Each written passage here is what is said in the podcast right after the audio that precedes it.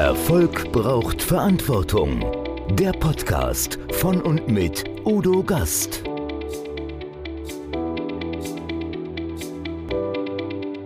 Podcast Folge 105.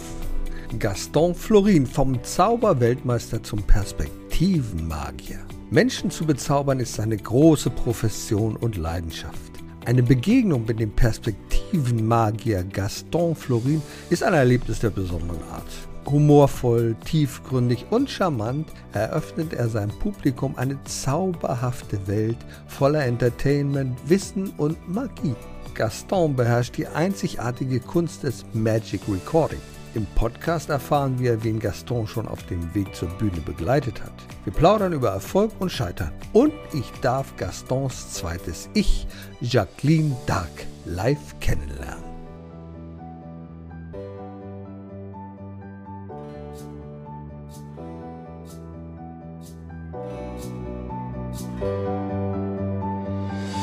Erfolg braucht Verantwortung. Noch mehr bedarf es kompetente Begleitung auf dem Weg zum Erfolg.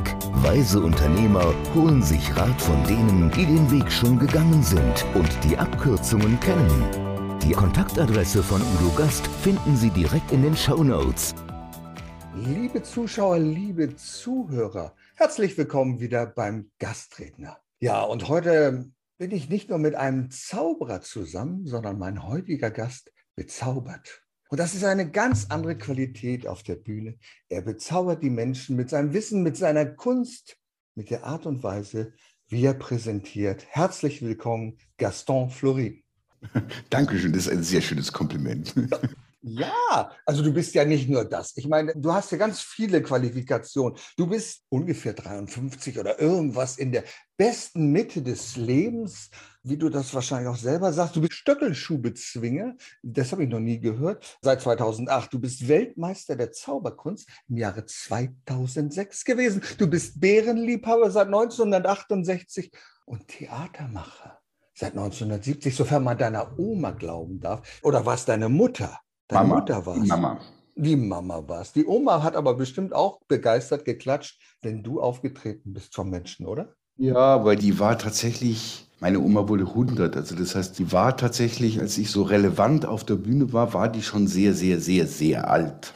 Also als Junge will man ja Astronaut werden, Pfarrer, nee, das wollen nicht so viele. Aber Fußballspieler, Feuerwehrmann und du bist Zauberer geworden. Mal, vielleicht war es nicht deine Hauptprofession, aber wie bist du zum Zaubern gekommen? Zum Zaubern bin ich gekommen, ganz klassischer Weg über einen Zauberkasten, in dem Fall von meinem großen Bruder, den ich nicht verstanden habe und erstmal kaputt gemacht habe, die meisten Sachen, weil die, da waren Sachen irgendwo hingeklebt, wo sie nicht hingehörten, das habe ich nie verstanden. Dann habe ich erstmal Dresche bezogen von meinem großen Bruder. Oh, oh, oh. Das hat vielleicht traumatische Synapsen festgelegt. Auf jeden Fall habe ich nicht mehr aufgehört. Ich habe dann Zauberkästen gesammelt, bis ich halt irgendwann gemerkt habe, so da ist überall dasselbe drin. Bin umgestiegen auf Zauberbücher, war dann irgendwann mit 17 auf oder mit 14 habe ich zum ersten Mal versucht, Unterricht zu nehmen. Das war damals noch sehr restriktiv. Habe bei einem der großen Meister angefragt, dem war ich, glaube ich, zu schlecht. Der hat mir dann aber erstmal ein sehr gutes Buch in die Hand gedrückt und auf, das liest, das machst. Wenn du das kannst, was da drin steht, kommst wieder.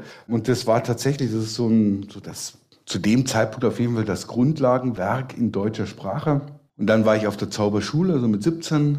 Und dann bin ich in die Szene, in diese Welt eingetaucht. Also das war für mich schon krass. So als 17-, 18-Jähriger da und plötzlich zu merken, boah, da gibt es Kongresse und Seminare und geheime Treffen und ewig viele Bücher. Du könntest heute anfangen zu lesen über Kartenzauberkunst und du liest jeden Tag acht Stunden, sagen wir mal zwölf. Und du bist in 100 Jahren wahrscheinlich nicht durch. Also es ist nicht immer alles toll, ne, wie das halt in der Literatur so ist, aber es gibt unglaublich viel Literatur und man weiß es erstmal nicht so, aber da gibt es ein ganz großes Universum an magischen Strategien.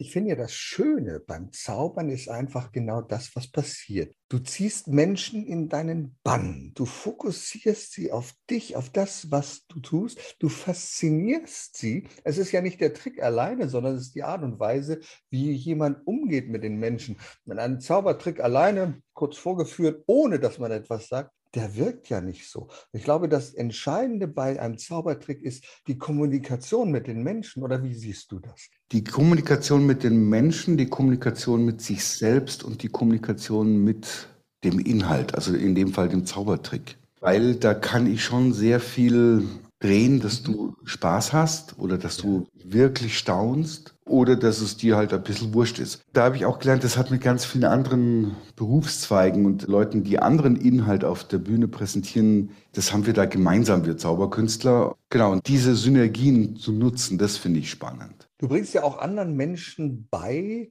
wie man auf der Bühne wirken kann. Ich weiß, einer der ganz bekannten oder ziemlich bekannten, von dem war ich sehr fasziniert, nicht nur wegen der Haare damals, sondern als er bei Uri Geller auftritt, als Alexander Hartmann. Von dieser lockeren, fröhlichen Art, wie er es gemacht hat, heute ist er Spezialist in NLP und Hypnose. Das ist ja einer derjenigen, die du auch begleitet hast. Gibt es noch viele andere, die wir vielleicht kennen, wo wir sagen, oh, wie toll hat der oder die das gemacht, die du begleitet hast? Also ich habe ein paar, die aus der Zauberszene hm? jetzt im Speaking sind, am Anfang mitbegleitet. Also ich war bei der Entwicklung von manchen Sachen von, bei Martin Keppel mit dabei. Jetzt so aus der Zauberszene, Tommy Ten und Amelie Fantas. Hm? Die sind viel am Broadway unterwegs. Mit denen hatte ich viel, habe ich viel gearbeitet. Ich habe auch einmal ganz kurz mit dem Eckart gearbeitet, mit dem Eckart von Hirschhausen. Und der ist gut geworden. Nee, der kam zu mir, als er schon sehr gut war. Ach so. Und dann haben wir noch ein bisschen gebrainstormt. Und da haben wir gemerkt, so, ah, wir sind dann sozusagen von den Arbeitsweisen sehr unterschiedlich. Ah. Aber das war, das war ein sehr spannendes Aufeinandertreffen. Ah, das ist ja spannend. Im Grunde geht es ja bei dir immer um Wirkung. Ich erinnere mich an unser Zusammentreffen, als ich Menti war bei den German Speakers Association. Wir hatten einen wunderbaren Tag bei dir in der Burg. In Burg wunderbar. Du sagst, das ist so bayerische Einöde. Ist es toll? Ja, das sind also, das, wir sind, glaube ich, irgendwas zwischen 70 und 100 Einwohnern. Ja. Wenn man, sagen wir Eure mal, Familie macht ja schon einen wesentlichen Anteil aus. Ja, ja. Das ist, also ich bin mit meiner Family, glaube ich, schon fast im 10%-Bereich. Und, und das ist wirklich so mit, wie ein Bilderbuch, Hügellandschaft, Zwiebeltürme um uns rum. Das ist sehr fein. Und ich erinnere mich noch an eine wunderbare Sache. Ich habe mir den Satz nie merken können. Vielleicht weißt du ihn noch. Einen Satz, mit dem haben wir so viel gemacht. Erzähl uns doch mal, ah, du weißt es, wie dieser Satz heißt und was man mit diesem Satz machen kann. Ich fand es fantastisch. Der Satz lautet Lochanordnung quer zum Wärmestrom. Lochanordnung quer zum Wärmestrom. Und dieser Satz, mit dem arbeite ich tatsächlich sehr viel, weil der so schön nichts sagt. Also außer man ist Ingenieur für mhm. Gerätetechnik, dann sagt er einem was. Oder für Strömungstechnik. Ansonsten ist es, und ist noch nicht mal ein richtiger Satz, und ich benutze ihn wirklich sehr oft in, in der Kreisübung, wo die Gruppe im Kreis steht und man sich den Satz permanent sagt, gegenseitig, man gibt ihn so im Kreis rum. Und plötzlich kriegt der völlig unterschiedliche Bedeutungen. Also sowas wie Lochanordnung, quer zum Wärmestrom. Oder Lochanordnung quer zum Wärmestrom. Und da merkt man plötzlich, aha, Inhalt und Inhalt sind zwei Paar Stiefel. Also nämlich der, der kognitive Inhalt, der über die Sprache transportiert wird und der emotionale Inhalt, der über Stimme und Körper transportiert wird, sind divergent im Alltag so gut wie immer.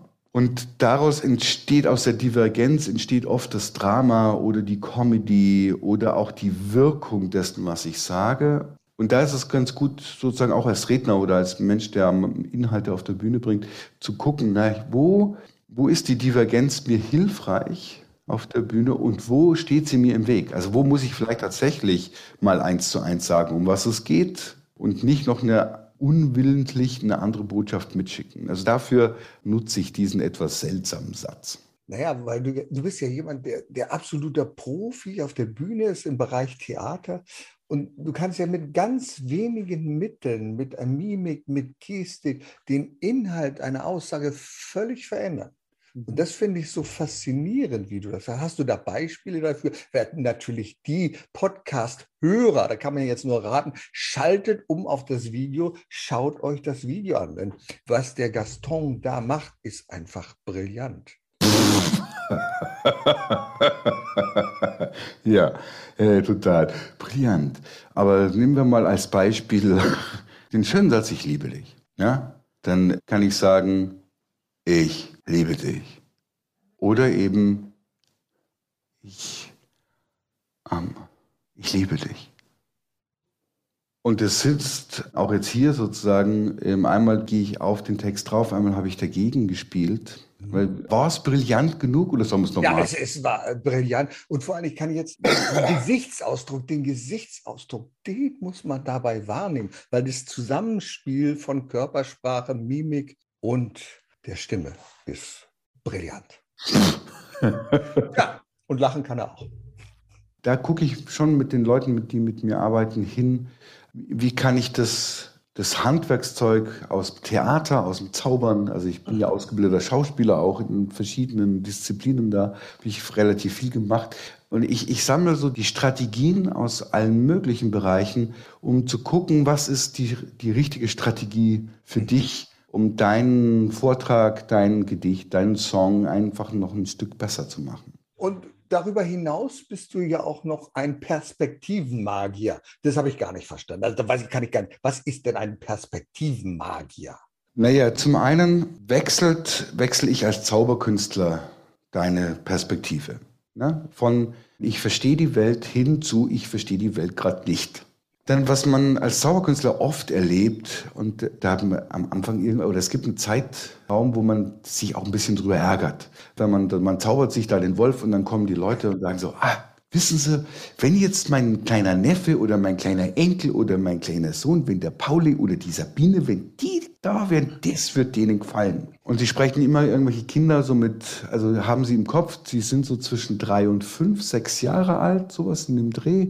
Die fallen ihnen dabei ein und sagen so, schade, dass die gerade nicht da sind. Ich als Profi weiß, die würden wahrscheinlich mit dem Zeug, was ich da gerade gemacht habe, gar nichts äh, anfangen können. Die könnten damit überhaupt nichts anfangen. Das fände die mhm. mhm. strunze langweilig. Und man denkt sich immer, äh, äh hallo, hat es dir gefallen oder nicht? Aber irgendwann habe ich meine eigene Perspektive gewechselt und gemerkt, ah, als Kind, so drei, vier, fünf, sechs, da ist die Welt voller Wunder. Der Krokus blüht zum ersten Mal und man, halt, man zupft zum ersten Mal so irgendein Gänseblümchen auseinander oder stopft es in den Mund oder so und denkt sich, krass, was ist denn das für ein tolles Ding? Mhm. Und an diesen Zustand, dieses, ach, dieses Staunen als Kind, wenn ein Zauberkünstler seine Arbeit gut macht, dann versetzt er die Zuschauer wieder in diese Perspektive, nämlich, boah, krass, die Welt ist voller Wunder. Und eigentlich ist sie das ja immer noch, weil der Krokus blüht immer noch, der erste Schnee fällt immer noch. Wir haben uns nur daran gewöhnt. Wenn man wieder genauer hinguckt, wird das Wunder nicht kleiner. Selbst wenn ich weiß, was biologisch oder physikalisch bei Krokus oder der Schneeflocke passiert, wenn ich ein bisschen tiefer hingucke, merke ich, Krass ist das schön, krass ist das toll.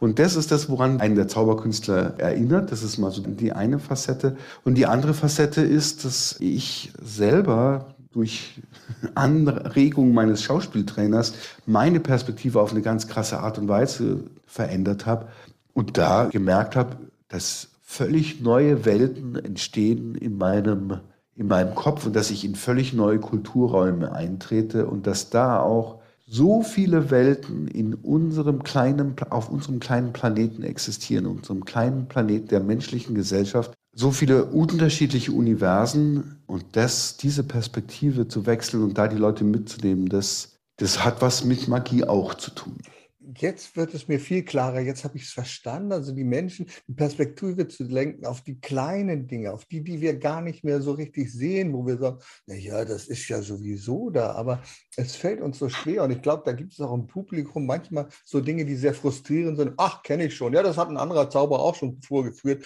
Und dann sagst du, hallo, ich bin doch nicht hier nur um Tricks zu machen, es geht nicht um Tricks, sondern um dich mitzunehmen, oder? Ja, also für mich geht es auf der Bühne ganz viel um Beziehung. Das ist wahrscheinlich 90 Prozent der Arbeit zwischen mir und den Leuten. Weil da ist das Zaubern schon auch ein gutes Beispiel, weil die Tricks, das hast du recht, per se, erstmal interessiert die keinen. Es ist aber auch so, dass der Song per se interessiert erstmal keinen. Das Gedicht per se interessiert erstmal keinen. Und auch der Vortrag per se interessiert erstmal keinen. Sondern erstmal interessieren sich die Leute für, wer kommt da was ist das für einer und in welcher Beziehung steht er potenziell zu mir. Mhm. Und dann bin ich irgendwann bereit, ihm zu folgen und in seine Welt einzutauchen und ob er mir dann Wissen vermittelt, ein Zauberkunststück oder ein Gedicht oder ein Lied, das ist dann, kommt an zweiter Stelle. Und wenn ich das weiß, dann kann ich meinen Inhalt, was auch immer das ist, ein bisschen besser auch so bearbeiten oder meine, meinen Auftritt so bearbeiten, dass das wirklich beim da unten ankommen kann, also in den Zuschauerringen oder oben im Amphitheater, wo auch immer die Leute sitzen. Und diese Beziehung zu gestalten, das finde ich ist die größte Aufgabe, die man auf der Bühne hat. Und dann kommt, kommt der inhaltliche Teil. Dann lass uns mal über Beziehungen sprechen. Du hast eine Beziehung und ich habe gedacht, sind die verheiratet? Die treten aber nie gleichzeitig auf. Es gibt eine Beziehung zu einer bezaubernden Frau, die heißt Jacqueline. Und man kann sich das gut merken, Jeanne d'Arc, sie heißt Jacqueline d'Arc. Eine Frau, die wunderbar auf der Bühne ist, nie gleichzeitig mit dir, aber im Wandel. Wer ist Jacqueline? Wie ist sie entstanden? Jacqueline ist eine, also sozusagen eine weibliche Figur, die ich spiele. Und sie ist entstanden für ein Theaterstück, oder Zaubertheaterstück, das ich mit meinem Team geschrieben habe. Das heißt Perrückt. Mhm. Die Grundidee war, dass es in der Literatur Figuren gibt, die von ihren Schöpfern, also den Autoren, ersonnen worden sind und dann wieder gestrichen. Und die Jacqueline ist tatsächlich die Cousine der heiligen Jungfrau von Orléans. Und sie wurde von mehreren Theaterschreibern, von Brecht bis Schiller, haben sie sie alle gestrichen. Sie ist als französisches Showgirl geschrieben und das passt halt einfach nicht in die Familie einer katholischen Heiligen. Mhm. Deswegen wurde sie gestrichen. Und die Grundidee dafür war auch von meinem Schauspieltrainer, das war dieser sehr große Perspektivwechsel, den ich vorher schon mal so ein bisschen in den Raum geholt habe, weil er hat gesagt, spiel doch mal eine Frau, aber richtig authentisch. Und dann war erstmal bei mir echt Alarm in der Bude, weil, oder hier im Oberstübchen, weil ich mir dachte, nee, das mache ich nicht. Also, mein, das, also mein, meine Karriere, meine Image, weißt du, beste bayerische Pampa, was sagen die Nachbarn, was sagt meine mhm. Frau, also all diese Sachen. Aber ich bin sehr neugierig und mein, mein Schauspieltrainer, der Rainer, ist sehr, sehr, sehr hartnäckig. Das ist eine wilde Kombination und ich habe echt wahnsinnig viel gelernt. Also mit der Jacqueline und durch die Jacqueline auch durch ein paar andere Frauenfiguren, die ich da in dem Stück auch gespielt habe. Also am Ende des Tages waren es fünf Männer und fünf Frauen, die ich da an einem Abend gespielt habe. Und in der Erarbeitung sind aber die wirklich interessanten Sachen passiert, weil die Authentizität zu erreichen war und ist nicht so einfach. Da muss ich viel, viel mehr dafür tun, als wenn ich zum Beispiel eine Männerrolle authentisch spiele. Und ich bin schlussendlich bei Method Acting gelandet, bei Dustin Hoffman, der für den Film Tutsi, ich glaube, drei Wochen oder drei Monate, hau mich nicht. Aber ich glaube, es waren drei Monate, soweit ich. Drei Monate als Frau, ich kann es mir auch eher vorstellen, weil drei Wochen ist wahrscheinlich fast zu wenig Zeit. Drei Monate als Frau in Los Angeles gelebt hat. Und mir ist heute klar, warum er das gemacht hat und dass es tatsächlich total sinnvoll ist. Weil vor der Kamera darf ich nicht mehr darüber nachdenken, mhm. was mache ich mit Augen oder Händen oder Hüfte oder so, sondern ich muss den Job, also die Träne muss jetzt fließen im Close und da darf ich über sonst nichts mehr nachdenken als über den Spielvorgang. Und der Rest muss quasi ein bisschen auf Autopilot laufen. So wie das ja bei uns auch als Männer und Frauen denken wir ja auch nicht drüber nach, was mache ich mit Hüfte und Augen, sondern das läuft ein Stück weit auf Autopilot. Also habe ich das viel geübt. Ich war viel mit Freunden weg, habe mir immer wieder Situationen gesucht, wo ich stundenweise, tageweise, wochenendenweise in der Figur als Frau unterwegs war und dabei gemerkt habe, dass da zwei Sachen, zwei Perspektiven massiv gewechselt haben. Mein Denken hat sich massiv verändert. Das heißt, ich hatte plötzlich Zugang zum kollektiven Unterbewusstsein des weiblichen Regelwerks in unserer Gesellschaft, so an manchen Stellen.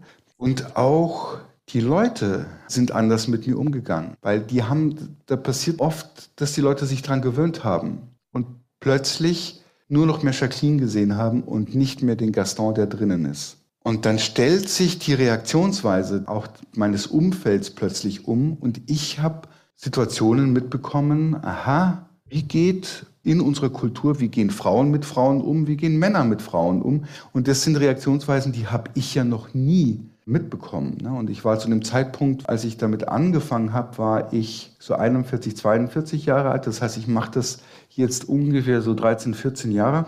Und das hat tatsächlich meine Weltsicht schon verändert. Und zwar weit über Männer und Frauen hinaus, weil ich gemerkt habe, mal ein Beispiel. Jacqueline durfte sich Bratislava angucken. Und ich war da engagiert und am Abend musste ich aber zu einer Besprechung um 19 Uhr wieder halt normal erscheinen. Also hat Jacqueline sich nachmittags Bratislava angeguckt, das war super. Es war Weihnachtszeit, das heißt, es wurde dunkel, so gegen 17 Uhr. Um 18 Uhr habe ich mich auf den Nachhausweg gemacht, um mich abzuschminken und mich umzuziehen. Und Jacqueline geht eine dunkle Straße entlang und da war sonst niemand.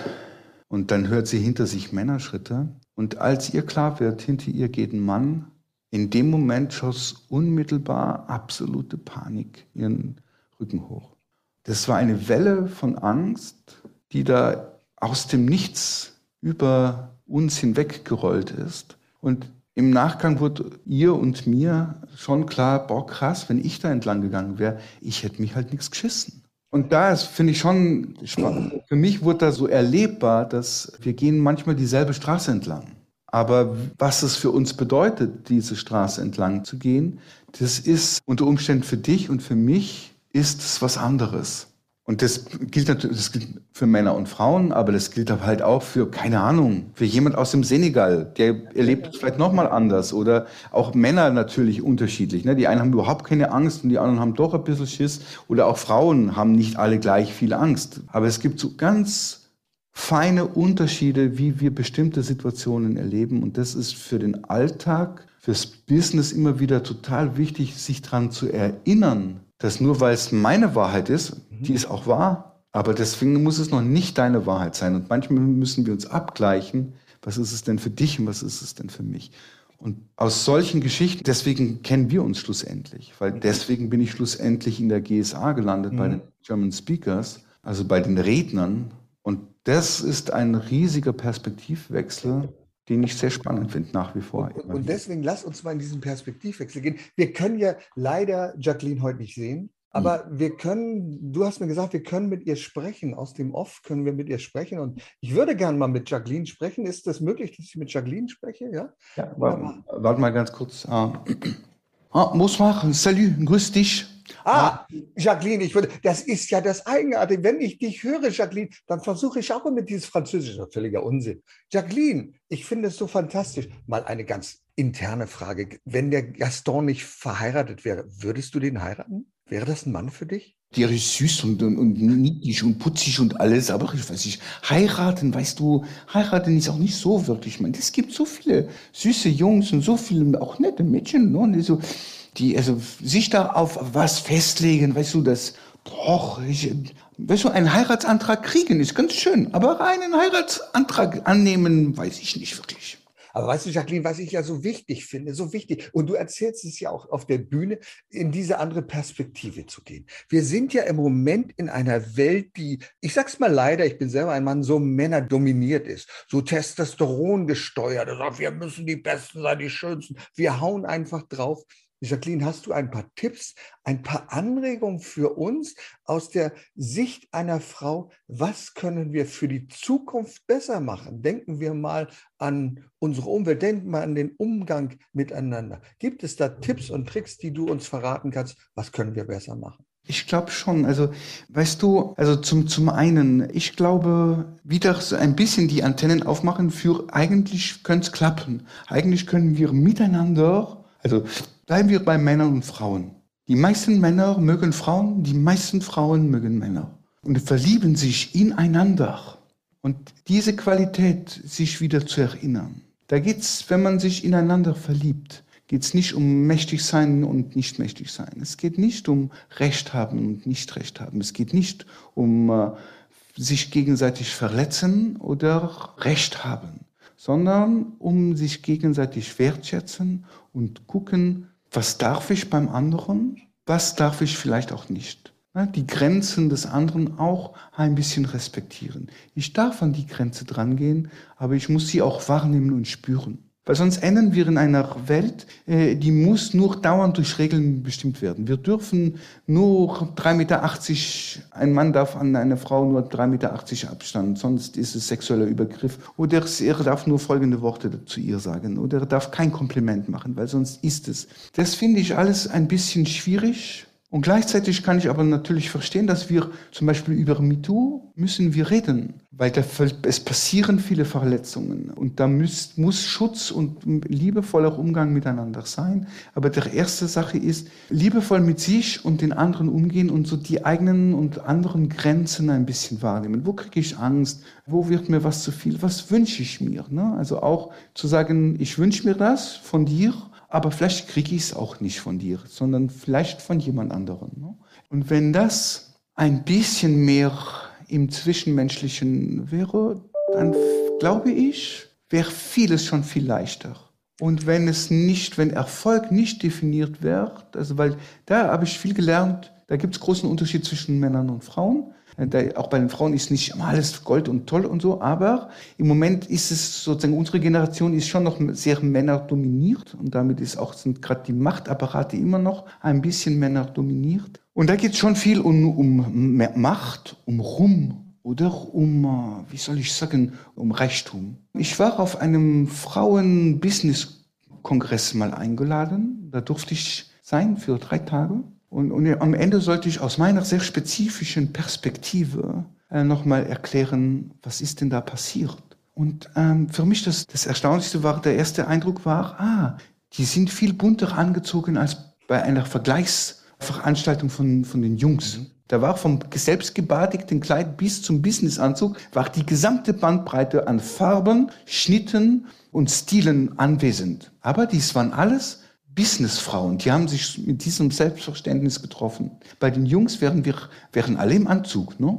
Genau. Da wäre Anthrazitfarben, hellschwarz und dunkelgrau, das wär's. Und vielleicht durchbrochen durch das gewagte dunkelblau. Das ähm, heißt also, wir können Business etwas bunter machen mit der Weiblichkeit. Da können die Jungs von den Mädchen lernen. Weil so, so bunt wie die Klamotten waren, waren auch die Definitionen von Erfolg. Da war eine Galeriebesitzerin, ich weiß nicht, ob, also ob sie wirklich viel, also sie hat, glaube ich, mehr von der Hand in den Mund gelebt. Aber sie hat, sie hat ihren Traum gelebt. Sie hat wunderschöne Dinge da gemacht und konnte davon leben. Aber war nicht besonders reich, nicht besonders berühmt, nicht besonders mächtig. Und hat sich auf Augenhöhe unterhalten mit einer Frau, die hat einen 500-Mann-Betrieb aus dem Boden gerammt und führt den. Und die haben sich unterhalten überleg das mal so in der klassischen bisschen, also die ändern sich ja auch, so ist es ja nicht. Aber in der klassischen Männerwelt, das ein 500-Mann-Betriebs-CEO unterhält sich mit einem Bäcker, der macht die besten Croissants der Stadt, aber macht nicht wirklich, der macht sie alle per Hand.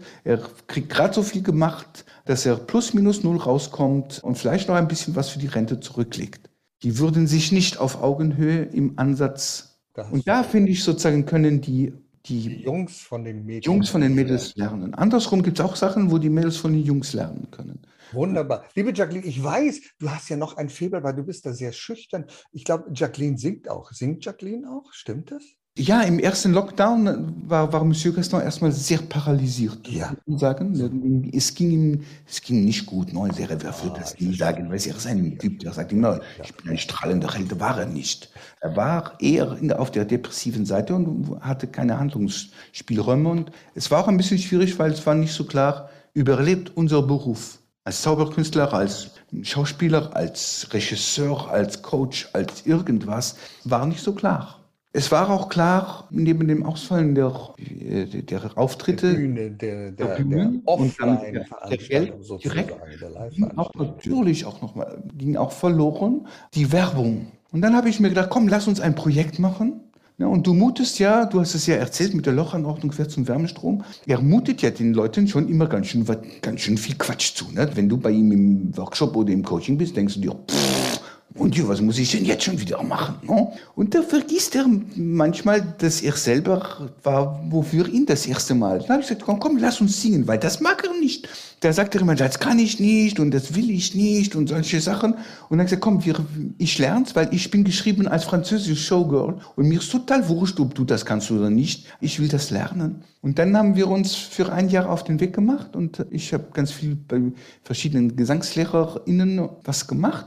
Und er hat manchmal geübt, ich habe geübt. Ui, und, äh, können, wir, können wir einen kleinen Ausschnitt hören? Haben wir, pass auf, äh, was schauen wir mal, was, was, ja, ich, ich singe so ein kleines Volkslied, weil das ist, ist auch Frauenthema, ein, ein, ein, ein bisschen die blöden, arschigen Männer, aber auch, ah, na, ich singe ein lustiges bayerisches Lied, das ist viel besser. Aber auch ein bisschen arschig von der Männer, es tut mir leid. Aurora saß in ihrem Garten, mit einer Weißwürst in der Hand. Sie tat auf den Geliebten warten, mit einer Weißwürst in der Hand. Der Liebste kam nicht in den Garten, mit einer Weißwürst in der Hand. Er ließ das arme Mädel warten, mit einer Weißwürst in der Hand. Aurora wartet sieben Jahre mit einer Weißwürst in der Hand. Sie kriegte schon ganz graue Haare mit einer Weißwürst in der Hand. Sie wartete noch mal sieben Jahre mit einer Weißwürst in der Hand. Dann legt sie sich tot auf die Bahre mit einer Weißwürst in der Hand. Es geht dann noch ganz schrecklich aus. Wunderbar, wunderbar. Ja, Jacqueline, jetzt ist die Zeitpunkt. Jetzt würde ich gerne wieder den Gaston zu Wort ah, kommen lassen. Ja, Vielleicht ist der da. Hat also wieder wunderbar. Jetzt hat sie wieder gesungen. Super, das ist. Äh das, ich fand es fantastisch. Es ist eine ganz tolle Sache. Du bist ja nicht nur jemand, der auf der Bühne ist. Du zeigst auch anderen, was man auf der Bühne machen kann. Unter anderem mit diesem Buch. Und das ist wunderbar, dieses Buch. Wunderbar. Mit Margit Hertler. Da zeigst du, wie man Menschen auf der Bühne begeistern kann, mit welchen Spielen, mit welchen Dingen. Aber du hast ja noch so viel anderes. Und zwar, ich durfte dich erleben bei der Humor Expo in Wien. Da hast du durchs Programm geführt und ich denke immer, das waren so humorvolle Beiträge, aber der Gaston, der guckt ganz ernst, wenn er den zuhört. Und jetzt weiß ich, warum er so ernst guckt, weil er hatte eine Technik. Wir kennen das Audio-Recording. Wir kennen viele Dinge des Rekord, aber wir kennen nicht das Magic Recording. Das beherrschst du perfekt. Und was ist Magic Recording? Magic Recording ist schlussendlich, dass ich auf, also dass ich einen Vortrag, einen Vortragstag, einen Kongress, dass ich mit dabei bin und mitschreibe. Was passiert da so? Was sind die essentiellen Sachen, Inhalte, aber auch coole Momente und dann packe ich das am Ende nochmal mit Zauberkunst zusammen. So, das heißt, an der Stelle nutze ich die Berufe, die ich inzwischen so angesammelt habe, nämlich des Schauspielers, des Impro-Schauspielers, des Zauberers und des Keynote-Speakers und mache das in ein und sozusagen kleines Mini-Kunstwerk am Ende, das einen Kommentar und eine Zusammenfassung dafür gibt, was an dem Tag, an dem Kongress, in dem Vortrag so passiert ist. Das mal poetisch, mal lustig, mal ein bisschen kabarettistisch, was halt so ein bisschen auch in der Luft liegt. Das ist sehr spannend, wie du es machst. Und ich weiß, du warst sogar ein Stammzauberkünstler im Kempinski Hotel in München.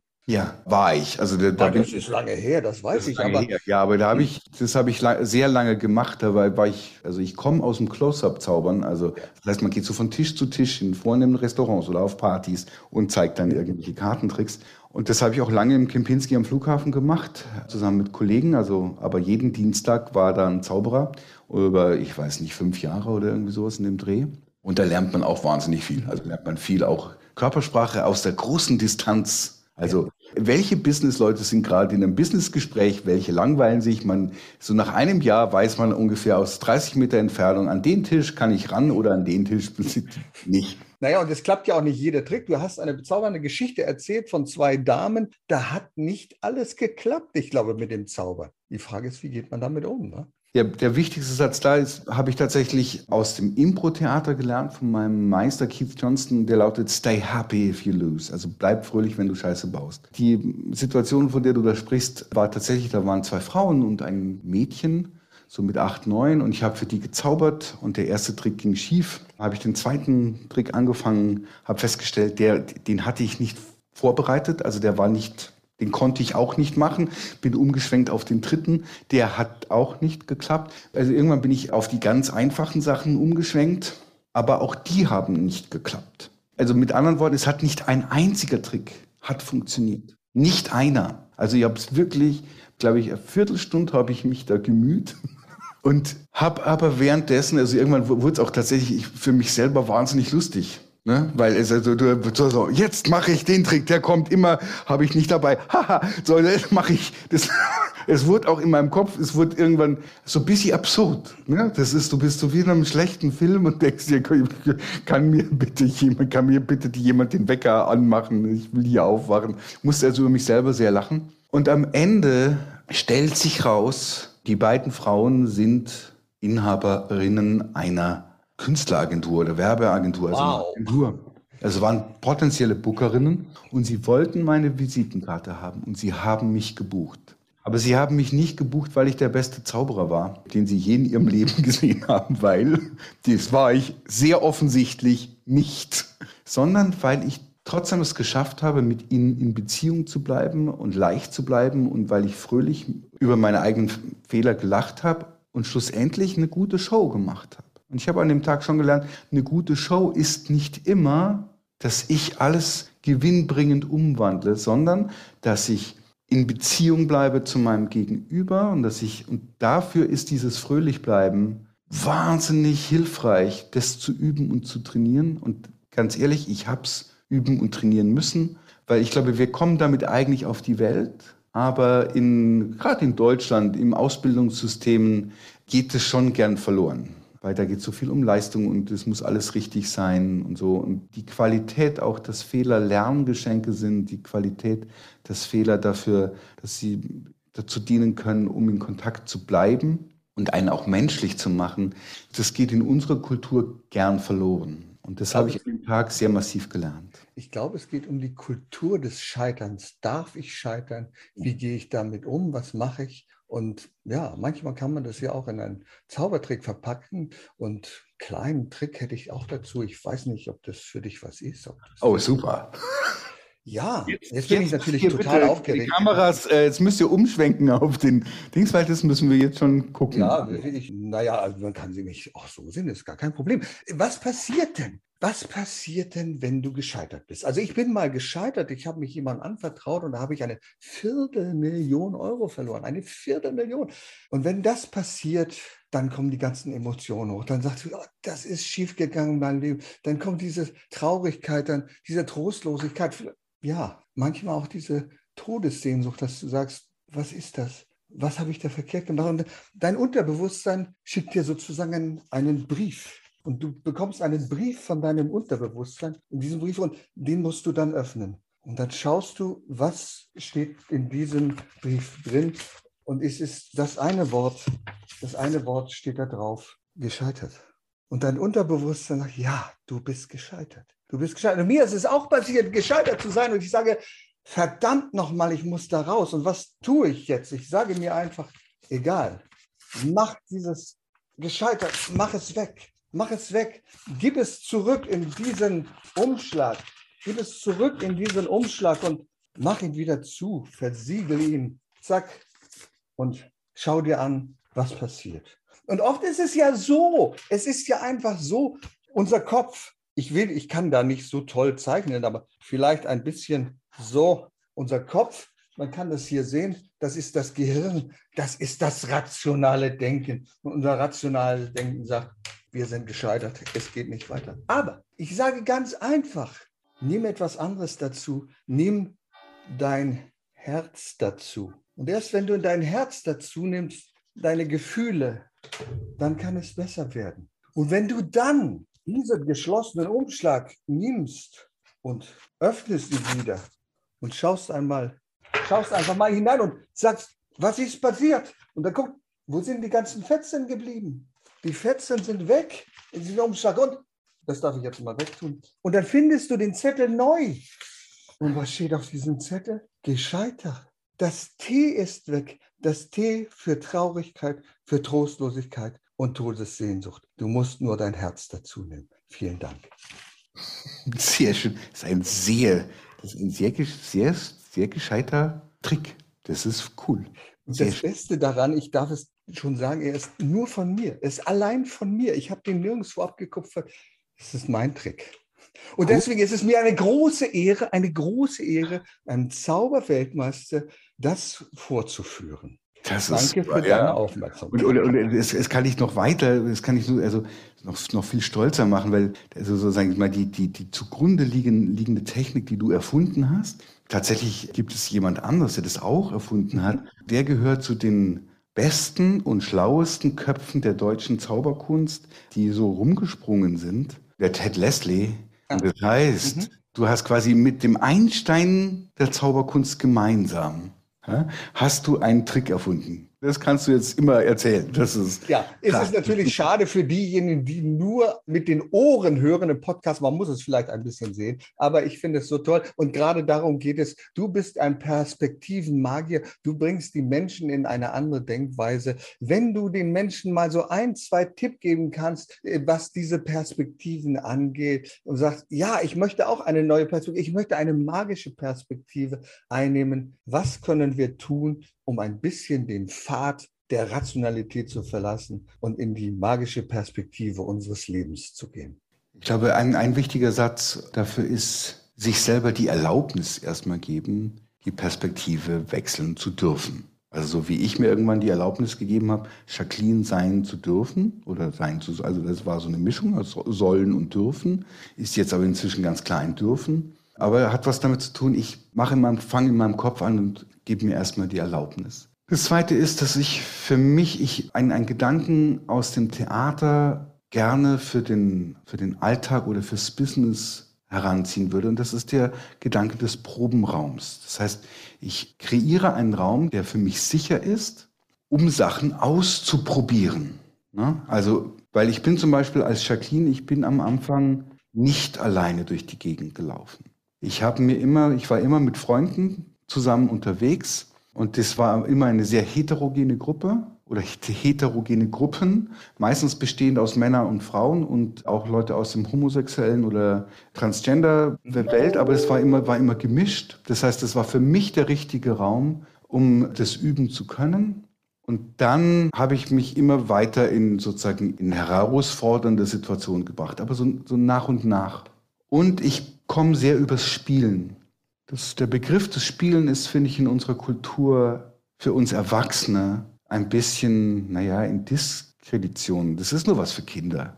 Das machen wir nicht mehr. Das haben wir nicht mehr nötig. Aber wenn man guckt, wie viel im sinnfreien Spiel die Kinder lernen, dann können wir uns in all die Situationen wo jetzt wir so oft immer wieder in Veränderungsprozesse reinkommen, reingeworfen werden, reinkommen wollen selber, den Gedanken des Spielens und des Spielraums, des Probens, des Pro Probierens und des Probierenraumes für uns nehmen, um zu gucken, ah, wo, wo darf ich das für mich ausprobieren? Klein und dann mache ich den Spielraum mir immer ein bisschen größer und gehe mit einer Leichtigkeit hin. Und dann ist auch nicht so, dann kann man auch gleichzeitig gut üben, beim Scheitern fröhlich zu bleiben und das T zu verlieren. Beim Gescheitert eben die Traurigkeit und die Trostlosigkeit und die Todessehnsucht dann nicht in diesen Raum zu holen, weil es nicht ums alles oder nichts geht, sondern einfach nur um einen kleinen Perspektivwechsel, vielleicht nur für eine Minute